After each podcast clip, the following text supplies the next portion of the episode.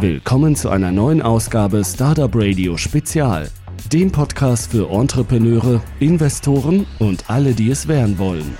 Willkommen zu einer neuen Interviewfolge. Diesmal findet das Interview in kompletter Besetzung der Startup Radio Teams und zwar die beiden Moderatoren, einmal Kirill, das bin ich, und der Jörn. Hallo Jörn. Hallo ihr beiden. So, und zu Gast haben wir diesmal den Mitgründer von Helplink, Benedikt Franke. Helplink ist ein digitaler Vermittlungsservice für Putzkräfte. Hallo Benedikt und herzlich willkommen bei startupradio.de. Hallo zusammen. Benedikt, stell dich bitte kurz vor. Ich bin Benedikt Franke, ich bin einer der Gründer von helplink.de und helplink.de hat sich auf die Fahnen geschrieben, das Buchen einer Reinigungskraft so einfach wie das Buchen eines Taxis zu machen. Bevor wir zu Helplink kommen, würde ich mir gerne nochmal deinen beruflichen Hintergrund kennenlernen. Was hast du denn davor gemacht? Nach dem Abi in Köln Köln habe ich Philosophie und VWL in Bayreuth studiert, habe dann für ein Jahr zwischen Bachelor und Master für BMW in München gearbeitet, habe da SAP-Pilotprojekte ausgerollt. Das war eine spannende Erfahrung, aber mich hat es dann nochmal an die Uni gezogen, um einen Master zu machen. Ich habe schon einen Business Master dann gemacht und bin nach dem Master dann zunächst nach Hamburg zu BCG gegangen, um als Berater anzufangen und bin dort aber schon nach äh, einem Jahr wieder raus, um in Berlin bei Rocket Internet damals 2009 anzufangen. Also die sehr spannende Zeit damals. Zalando waren glaube ich um die 20 Mitarbeiter. Es war wirklich eine, eine sehr aufregende Zeit, nachdem ich für Rocket dann unter anderem äh, Groupon in England mit aufgebaut habe, habe ich mit Philipp Hufmann, meinem alten Nachbarn und Freund, der zu der Zeit auch schon einige Jahre im Rocket-Umfeld verbracht hatte, unser erstes eigenes Unternehmen aufgebaut. Das war ein äh, Content-Netzwerk für Lateinamerika, also eine Verbindung von, von Inhalten und äh, Werbetechnologie haben wir dort aufgebaut. Wir haben dieses Unternehmen im Herbst letzten Jahres verkauft, haben uns zu der Zeit dann mit verschiedenen Modellen auseinandergesetzt und derzeit war es für uns einfach sehr stark sichtbar, dass nachdem schon die letzten 10, 15, 20 Jahre Produkte übers Internet konsumiert werden, nun die Zeit reif ist, um Dienstleistungen online äh, zu konsumieren. Und das war für uns der, der Anlass, uns mit dem Thema näher auseinanderzusetzen. Und dann haben wir in Rocket einen sehr guten Verbündeten gefunden, um das gemeinsam umzusetzen und das Thema anzugreifen. Das erste Unternehmen habt ihr dann im Alleingang gemacht oder habt ihr das auch in Zusammenarbeit mit Rocket Internet dann durchgeführt? Das haben wir damals mit, mit anderen Investoren gemeinsam aufgebaut, unter anderem mit BDMI, also Bertelsmann und mit äh, eVentures aus Hamburg. Ich hatte eine Frage, die, die, die brennt mir schon so einen Moment unter den Nägeln, weil du hast gemeint, du hast erst ein Startup praktisch mit anderen Investoren aufgezogen und dann ein Startup mit Rocket Internet. Für mich wäre jetzt mal interessant, so deinen Eindruck mitzubekommen, was denn der größte Unterschied ist, wenn du mit Rocket zusammenarbeitest, weil da der Prozess des Aufbaus eines Startups ja sehr stark professionalisiert ist. Was, was war da praktisch für dich so der Eindruck? Wie, wie war das Gefühl, da zu arbeiten versus vorher? Das würde mich mal interessieren.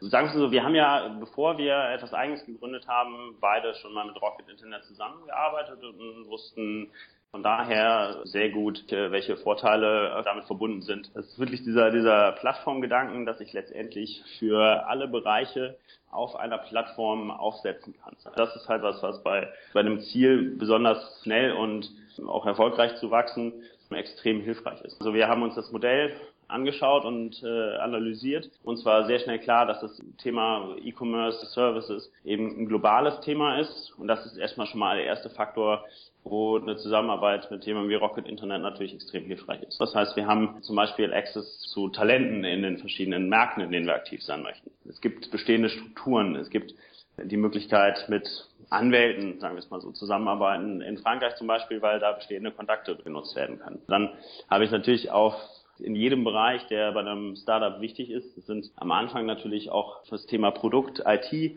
Ressourcen, die ich von Tag eins nutzen kann. Ein eigenes starkes Technologieteam aufzubauen, das wissen wir, wissen wir alle, ist mit sehr großen Herausforderungen verbunden. Ein sehr knapper Markt und da von Anfang an eben die, die Schlagkraft zu entwickeln, nicht nur mit ein oder zwei Entwicklern, sondern mit einem Team von, wie wir es gemacht haben, von Anfang an mit zehn Entwicklern an der Umsetzung zu arbeiten. Das war natürlich ein, ein Riesenvorteil, es ermöglicht hat, halt sehr schnell sehr große Fortschritte auf der Produktseite zu machen. Dann hast du Bereiche wie das die Marketing, wo du von Anfang an eben mit sehr guten Leuten über alle Kanäle zusammenarbeiten kannst, anfangs Strategieaufsatz, äh, Sachen wie, wie das Aufsetzen der, der Accounts, richtiges Tracking auch zu, aufzustellen. Also letztendlich die Struktur, den Boden zu schaffen für ein Unternehmen, das äh, sich sehr, sehr schnell entwickeln soll. Und dann ist natürlich der Reiz, an einem Unternehmen aus der, von der, von der Rocket-Plattform zusammenzuarbeiten, für viele sehr talentierte junge Menschen sehr, sehr, sehr attraktiv und ermöglicht es halt einfach sehr gute Leute schon in einer sehr frühen Phase für deine Company zu gewinnen. Okay, dann kommen wir doch zum Helplink. Du hast ja kurz schon das Konzept vorgestellt.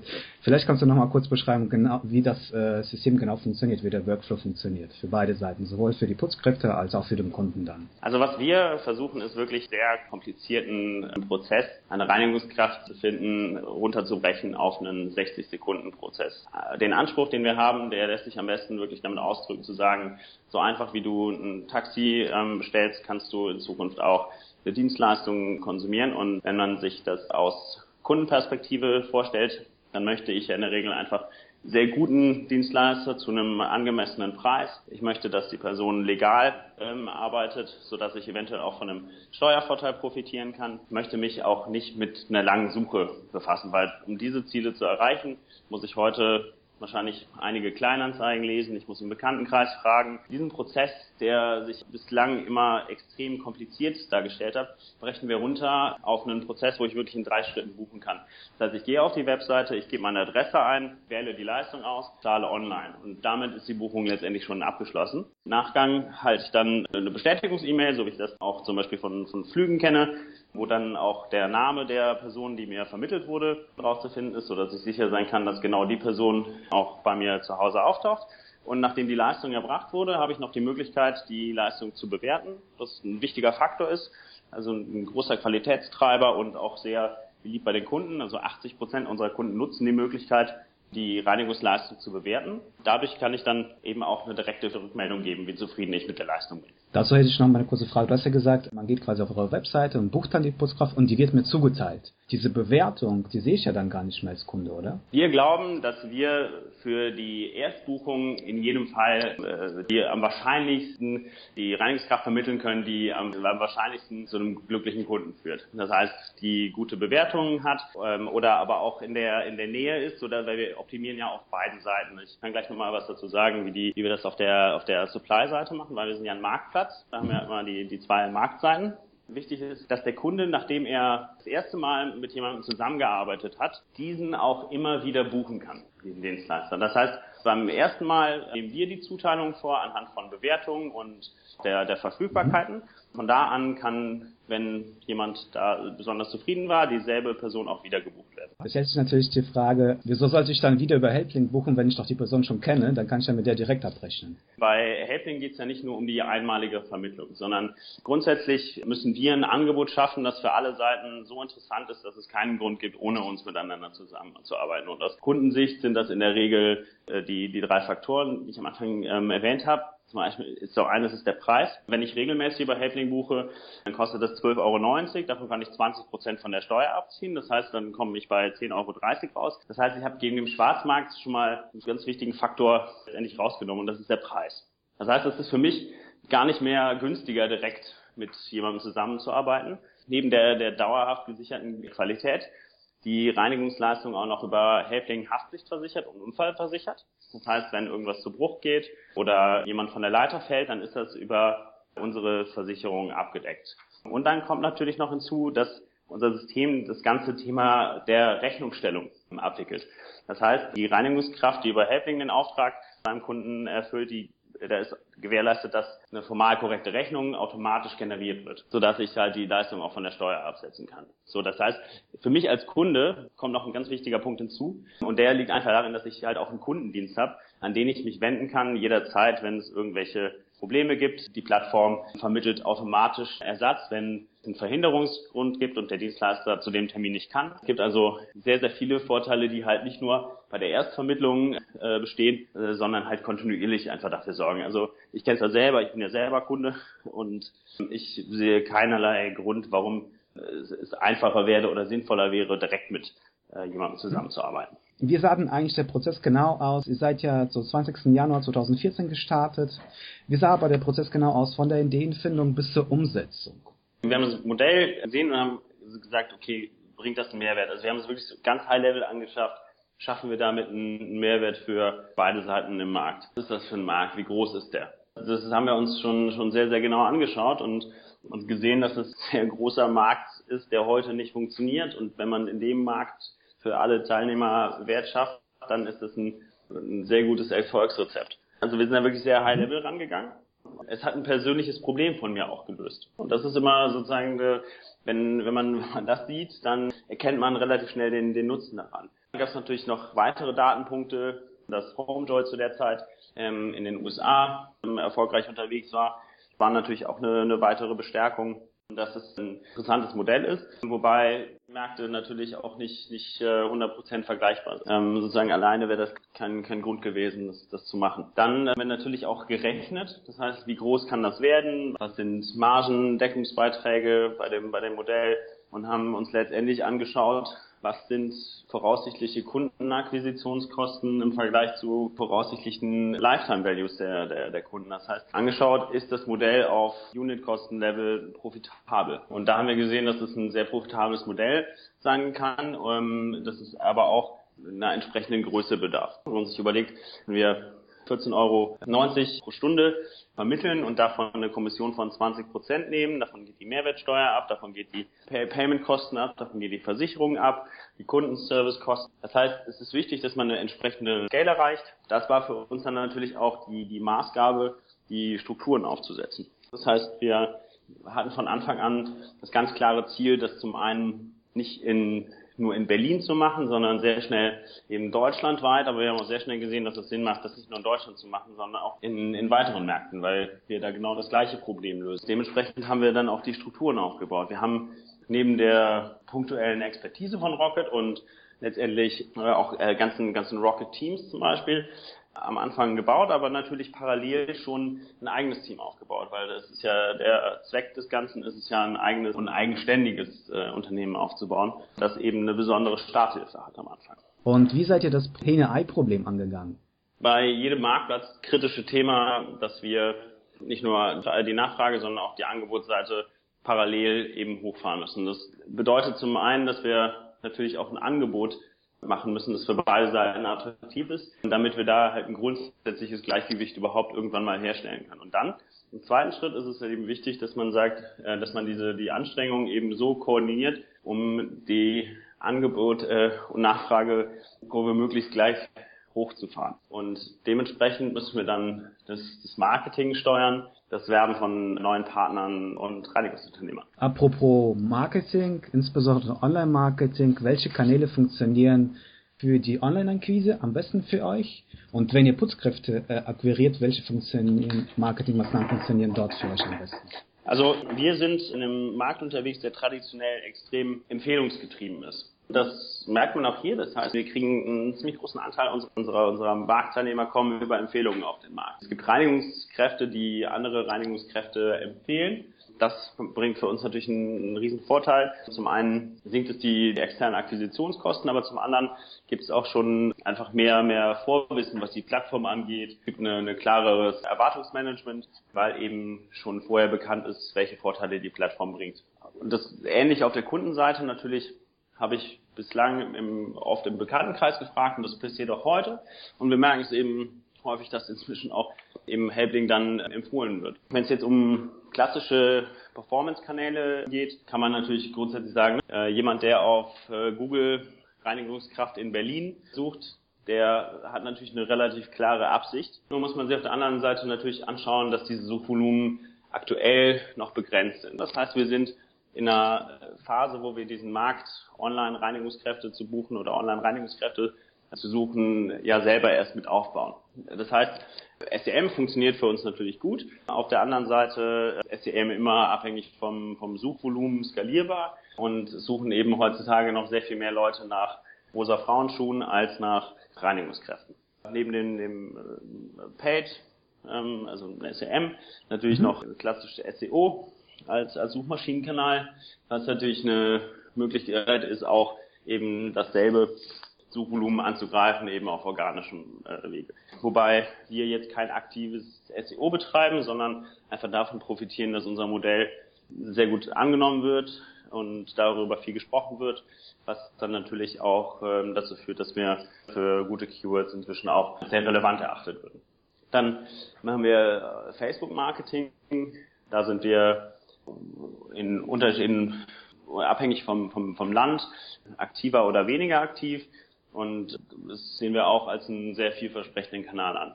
Die Frage, wie track ich das Ganze, natürlich auch sehr, sehr starken Einfluss darauf hat, wie erfolgreich Channel angesehen werden. Also wenn ich jetzt Facebook auf Last Click nur attribuiere, wird das immer schlechter performen als, als, ein, als ein SEM. Apropos Märkte. Ihr seid ja 2014 im März online gegangen, offiziell, mhm. und seid dann eigentlich sehr, sehr schnell in, äh, internationalisiert. Und zwar ist es schon Juni oder Juli 2014.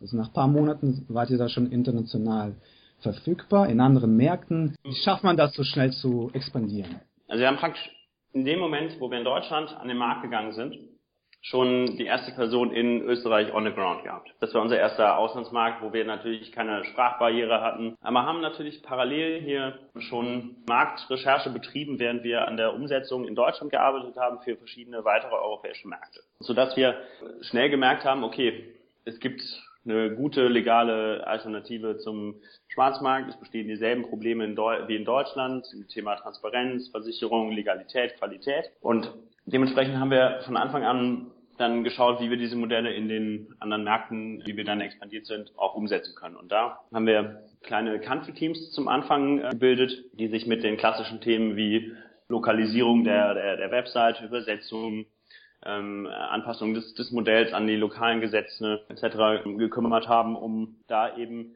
möglichst schnell auch aktiv werden zu können, wenn wir uns denn dazu entscheiden, auch international aktiv zu werden. Der Fokus für uns am Anfang war natürlich ganz klar auf Deutschland. Das heißt, wenn wir nicht in Deutschland von Anfang an so ein sehr positives Feedback gekriegt hätten und gemerkt haben, dass es sehr, sehr gut angenommen wird, dann hätten wir uns wahrscheinlich stärker auf Deutschland auch fokussiert, hier auch die, die Ressourcen noch stärker gebündelt. Und diese lokalen Teams, die arbeiten auch von eurem Office in Berlin aus, oder? Die haben aus Berlin am Anfang natürlich gearbeitet und ist inzwischen hat sich das so entwickelt, dass wir in allen Märkten, in denen wir unterwegs sind, lokale Teams haben. Ich hätte noch mal eine Frage. Wenn man jetzt so, ich habe gesehen, ihr seid in Österreich, in Deutschland, in Frankreich und so aktiv. Jetzt einfach nur mal so aus purem Interesse, ist das mhm. wirklich noch so ein bisschen okay, Steuern werden anders sein, Regulierung wird ein klein wenig anders sein, aber gibt es da wirklich noch einen größeren kulturellen Unterschied? Muss da irgendwas besonders angeboten werden oder so? Oder gehört das Backofenreinigen immer dazu? Ähm, gibt es da wirklich signifikante Unterschiede oder ist das im Endeffekt das gleiche Modell? Also es ist grundsätzlich, merken wir, dass wir mit dem gleichen Modell die Ansprüche in allen Märkten eigentlich befriedigen. Das heißt, wir haben die Lösung für alle diese Probleme aber die, sozusagen die Betonung des Angebots muss immer angepasst werden.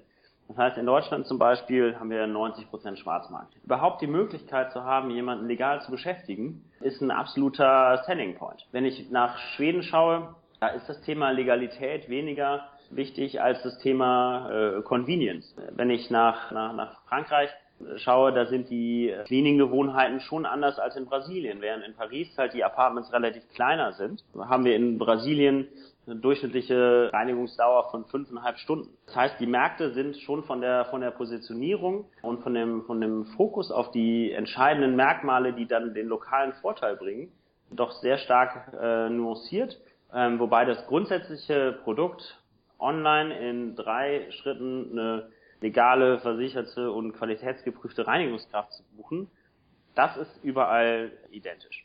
Aber die Märkte sind in sich schon auch kulturell geprägt und dementsprechend müssen wir das Angebot anpassen.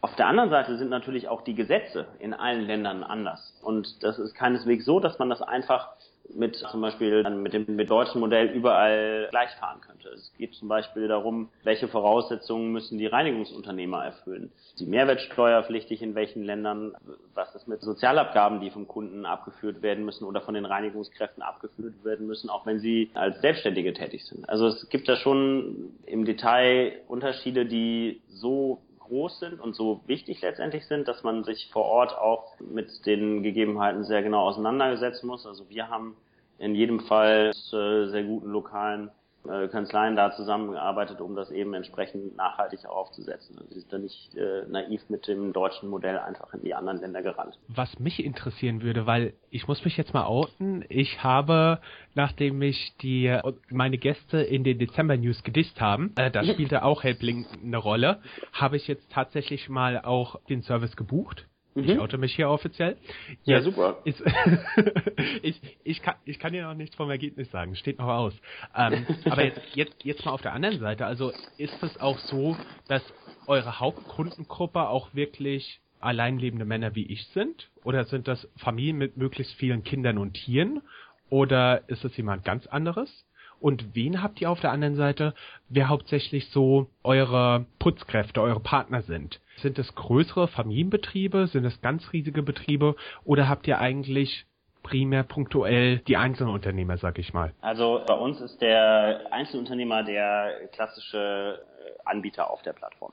Das ist äh, jemand, der eben nicht schwarz arbeiten möchte, der es schätzt, einfach eine sehr planbare Auftragsgewinnung zu haben und genau zu den Zeiten und in dem Umfang Aufträge zu halten, denen es möchte. Und die Leute sind da sehr wählerisch und sehr genau und verstehen sehr genau, warum sie das, das nutzen und wann sie das nutzen. Das sind teilweise sind das Studenten, äh, teilweise sind das äh, Hausfrauen. Wir haben viele ähm, äh, Reinigungsunternehmer, die vorher auch in der Hotelindustrie zum Beispiel gearbeitet haben, äh, als, als Zimmermädchen zum Beispiel. Also das ist grundsätzlich eine, ein relativ breiter Kreis, das allen gemein ist, dass alle von uns geprüft wurden in dem ersten Schritt, ob sie über den nötigen Background verfügen. Das heißt, ob sie wissen, welche Reinigungsmittel mit welchen Oberflächen verwendet werden zum Beispiel. Was ist denn das Beste für Rotweinflecken? Fragt ihr das auch im Test ab? Ähm, solche Sachen fragen wir auch ab, aber sozusagen da, das kann, würde ich so pauschal inzwischen nicht mehr beantworten, sagen wir es mal so. Es kommt auf das Material an.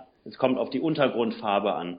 Also es gibt Materialien, die kann ich gleichen, zum Beispiel, oder das heißt, das ist eine, eine äh, komplexere Frage, als es auf den ersten Blick scheint. Also das ist eben auch der, der Punkt. Es gibt eben Leute, die deutlich besser äh, beurteilen können, ob die Qualifikationen vorhanden sind, als es jetzt ein Privathaushalt tun könnte. Das sind eben die, die Leistungen, die wir auch äh, erbringen, bevor jemand auf unserer Plattform seine Aufträge, seine Aufträge äh, erhalten kann. Ja, danach stellen wir sicher, dass es einen Gewerbeschein gibt, dass es ein polizeiliches Führungszeugnis gibt, um einfach da auch einen sehr, sehr hohen Standard anzulegen und sicherzustellen, dass die Tätigkeit auch legal erbracht wird. Dann, das ist ein ganz wichtiger Punkt, können die Kunden ja nach der Reinigung auch bewerten. Kunden bewerten aktuell im Durchschnitt mit 4,6 von 5 Sternen. 80 Prozent der Kunden bewerten nach der Reinigung. Und das ist einfach für uns das beste Feedback, um die Leistung äh, beurteilen zu können. Das heißt, wir kriegen sehr, sehr schnell sehr, sehr viele Datenpunkte, was die äh, Leistung der einzelnen äh, Anbieter angeht. Die Haushalte, die über, Rein über Helpling Reinigung buchen, das sind zum einen sozusagen berufstätige Männer, aber man vielleicht gar nicht denken sollte. Der größere Teil hält sich ungefähr die Waage, aber wir sind leicht weiblich in der Kundschaft. Und das Durchschnittsalter trägt so zwischen 30 und 35 Jahren. Viele, viele Paare, die in einer Beziehung leben und ich glaube seitdem auch ein bisschen mehr Frieden haben, seitdem sie Helpling nutzen. Wir haben eben von der zwischen jungen Zweier, Zweierbeziehung bis zur bis zur Familie mit zwei, drei Kindern. Äh, hier in Berlin zum Beispiel haben wir ein, ein Gebiet Kleinmachnow, das ist in der Nähe von, von, von Ebay, äh, wo viele junge Familien leben, einen besonderen Hotspot zum Beispiel, wo wir natürlich äh, wissen, dass die Klientel, die da lebt, in der Regel ein, zwei Kinder schon hat. Also es ist wirklich sehr, sehr gemischt. Benedikt, dann kommen wir doch zu der persönlichen Fragerunde. Wenn du ein Buch schreiben würdest, wie würde der Titel lauten? Euer Leben. Was war der beste Rat, den du erhalten hast? Hey Grodaus Exalta. Du erhältst die Möglichkeit, für fünf Minuten in der Zeit zu reisen. Wo geht es hin und wie nutzt du die Zeit? 2150 und ich nutze die Zeit, um zu verstehen, ob das alles so sinnvoll ist, was wir äh, hier auf der Erde treiben. Okay, dann äh, danke ich dir für das Interview. Wir wünschen euch viel Erfolg mit Helplink und überlassen dir den Schlusssatz. Wir sind glücklich, dass wir mit so einem echt begeisterten Team hier an einer großen Art Idee arbeiten und wir sind sehr, sehr zuversichtlich, dass wir ähm, das Thema Reinigung aus dem Schwarzmarkt rausholen können in den nächsten Jahren und es äh, völlig normal wird, eine Dienstleistung online über sein Handy zu buchen. Vielen Dank. Wunderbar, vielen Dank. Danke euch.